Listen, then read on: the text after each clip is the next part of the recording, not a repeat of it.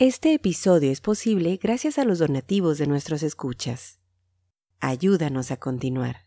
Gracias. Esto es el podcast de historiografía mexicana. Un espacio para la lectura en voz alta, para los libros de historia de México.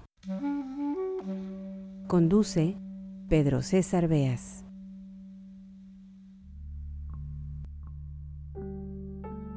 Pocos historiadores en México han dejado una huella tan profunda en la historiografía nacional como Daniel Cosío Villegas. Su currículum es extenso, muy extenso, pasó por innumerables cargos y participó en un sinfín de empresas culturales, las cuales marcaron la vida académica de México. Fue director de la Escuela Nacional de Economía, en los años 30, secretario y fundador de la editorial Fondo de Cultura Económica, director de la revista Historia Mexicana, presidente del Colegio de México, fundador de la revista Foro Internacional. De 1955 al 74 dirigió las obras Historia Moderna de México en 10 tomos e Historia General de México en 4 volúmenes, autor de varios libros, entre ellos el estilo personal de gobernar, la sucesión presidencial, fue Premio Nacional de Ciencias y Artes en 1971. Varios son los episodios de este podcast en los que nos hemos dado la tarea de leer en voz alta fragmentos de la obra de Cosío Villegas. En el episodio 18, su libro El estilo personal de gobernar. En el 48, el ensayo La crisis de México y en el 75 la sucesión presidencial. Todos, como bien saben, los encuentran en nuestro catálogo disponible en historiografiamexicana.com. Don Daniel sorprendió a propios y extraños cuando en 1968, a sus 70 años, decidió embarcarse en una nueva aventura, escribir periódicamente en la prensa, opinar sobre política, sobre el acontecer nacional. No hay que olvidarlo, eran los años de Díaz Ordaz, y no era fácil cuestionar al régimen, tiempos de una prensa amordazada, años de censura y de autocensura.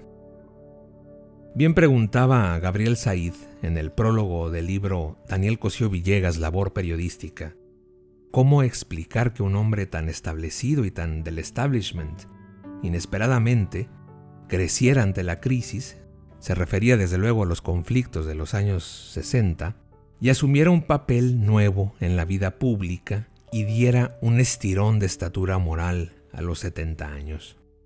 Cosío Villegas, afirmaba Said, demostró que la crítica razonada y respetuosa era posible y necesaria. Para esta entrega del podcast Historiografía Mexicana, el episodio número 106, rescatamos un texto publicado en la prensa en mayo de 1970. Quien haya leído la obra de este ilustre historiador sabe que en sus textos académicos, en sus trabajos historiográficos, en sus ensayos, aparece de vez en cuando un sentido del humor fino y elegante, crítica inteligente e ingeniosa, mordaz, podríamos decir. El texto, al que daré lectura a continuación, es probablemente uno de los menos conocidos en la extensa obra de don Daniel Cosío Villegas. Él mismo lo dice. Era la primera vez que escribía un comentario de actualidad, de hecho anticipado. Historiador al fin, su vida la había dedicado al pasado, a los muertos, a tratar de explicar lo sucedido, pero muy en su papel de columnista a sus siete décadas, arrastró la pluma para hablar del presente y se dio en la prensa ciertas licencias. Por ejemplo, escribió de la radio y la televisión y hasta de fútbol. Desconozco si en Cosío Villegas había un interés genuino por el balompié. Lo dudo mucho, al menos no recuerdo un solo comentario al respecto en su libro de memorias. Pero poco importa, su inteligencia, su sentido del humor y su pluma daban para muchos temas. Era mayo de 1970 a días de que diera inicio la Copa Mundial de Fútbol en México, y en la prensa aparecía el texto Foot, pata y cabeza, por Daniel Cosío Villegas. Sean bienvenidos al podcast Historiografía Mexicana. Este episodio es posible gracias a las amables donaciones de nuestros escuchas. Los invitamos a convertirse en mecenas de este programa dedicado a divulgar la historia contemporánea de México y a promover la lectura. Foot, Pata y Cabeza, por don Daniel Cosío Villegas.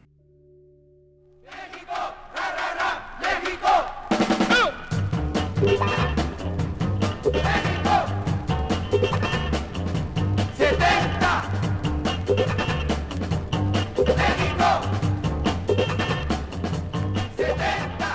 Estamos en vísperas, en la gran víspera de otro campanazo cósmico que atraerá la mirada no ya de esta tierra desdichada donde vivimos, sino de todo el sistema solar. Pues a buen seguro que el astro rey, por prepotente, y la luna, por débil e indiscreta, vigilarán, el primero con altanería y la segunda a hurtadillas, el monumental Estadio Azteca. Desde luego que el campanazo anterior fueron los Juegos Olímpicos, que le dejaron al mexicano una satisfacción orgullosa tan rebosante que cuando don Richard declaró que el viaje a la luna de sus cosmonautas era la aventura más conmovedora desde el Génesis, el mexicano indignado le preguntó, ¿y nuestra Olimpiada? Pero entre los dos campanazos hay una diferencia importante. La Olimpiada fue una empresa oficial, mientras que el campeonato es privada, tan estrictamente privada que de hecho dos personas solitarias la han manejado, don Emilio y don Guillermo. El primero como jefe de los poderes ejecutivo, legislativo y judicial futbolísticos, y el segundo haciéndola de secretario de gobernación y de relaciones exteriores del balompié. El resultado de esa diferencia es también importante. El gobierno financió la Olimpiada y sus pérdidas, que después de 19 meses no sabemos todavía a cuánto montan, se cargaron a la resistente Tesorería General de la Nación, o sea, a todos nosotros, los puntuales y entusiastas contribuyentes.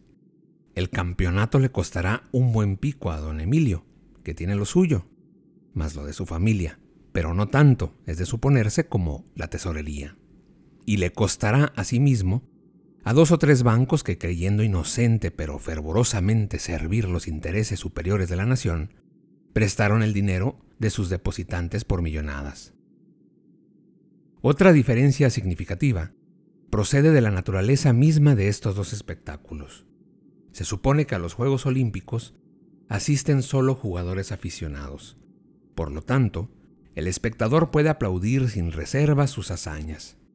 Al campeonato, en cambio, vienen jugadores profesionales, es decir, de paga, que viven, y sus honorables familias, de dar patadas.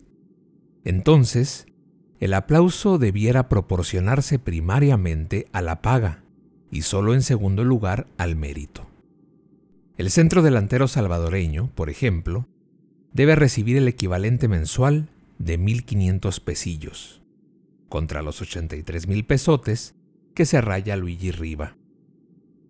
Esto quiere decir que si fuera a prevalecer la justicia distributiva, al primero debiera aplaudírsele 55 veces más que al italiano, pero como al público no se le dan a conocer las tarifas de sueldos de los jugadores, los aplaude sin equidad alguna. Esta nefanda intervención del dinero en el fútbol diluye el color nacionalista que conservan vivo y vibrante los Juegos Olímpicos. Pero un campeonato mundial de fútbol no tendrá en México un éxito pleno por no haberse entendido todavía dos cosas archisabidas en países donde hay una genuina afición, digamos Italia, Brasil o España. La primera es que, como lo descubrieron a su tiempo los filósofos, es decir, los seres menos juguetones del mundo, todo juego es una lucha simulada o un simulacro de lucha. Por eso, en todo rigor, no deberían considerarse como juegos los saltos o los clavados, en que los competidores actúan sucesiva pero simultáneamente. En las carreras y la natación, a más de que los participantes avanzan al mismo tiempo, arrancan de un punto igual y aspiran a llegar a una meta idéntica. Sin embargo, aquí falta todavía un rasgo esencial de la lucha. Un corredor o un nadador va a su favor, pero no en contra de sus competidores.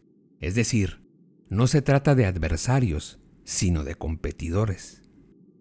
En el fútbol, como en ningún otro deporte, el simulacro de lucha es perfecto. Existe una meta propia, que hay que defender, y una meta enemiga que debe conquistarse. El campo está dividido por una raya blanca en dos mitades exactas, la una propia y la otra enemiga.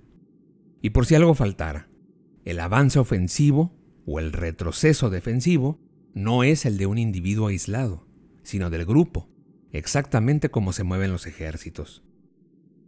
El otro obstáculo que impide al mexicano gozarlo plenamente es su creencia de que la suerte del fútbol está librada a la pata, palabra que asocia al error, al fracaso, como meter la pata y sobre todo en no dar pie con bola, o sea, desacertar eternamente. En realidad, el fútbol se juega con la cabeza y la pata solo ejecuta lo que la cabeza discurre. El caso más ejemplar es el de Don Quique, un débil mental por excelencia y por lo tanto un jugador que mete la pata donde no debe o que no da literalmente pie con bola. Se dirá que justamente Borjita juega con la cabeza, puesto que con ella remata los centros que sus alas le sirven. Así es, en efecto. Pero aparte de que en estos goles las tres cuartas partes del mérito pertenecen a los jugadores que centran, esos remates de cabeza los ordena la pata, y por eso sale uno de cada cien. Aguardemos, sin embargo, a ver este gran campeonato mundial, al que yo al menos le he sacado ya la ventaja de escribir por primera vez un comentario de actualidad, de hecho anticipado. Foot, Pata y Cabeza, por Daniel Cosío Villegas, 29 de mayo de 1970. 70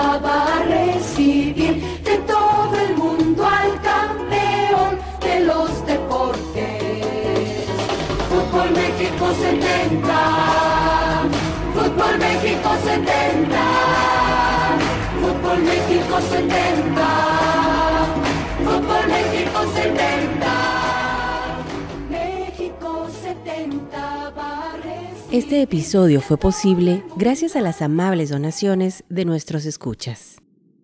Al convertirte en mecenas de este podcast, fomentas la lectura y la divulgación de la historia de México.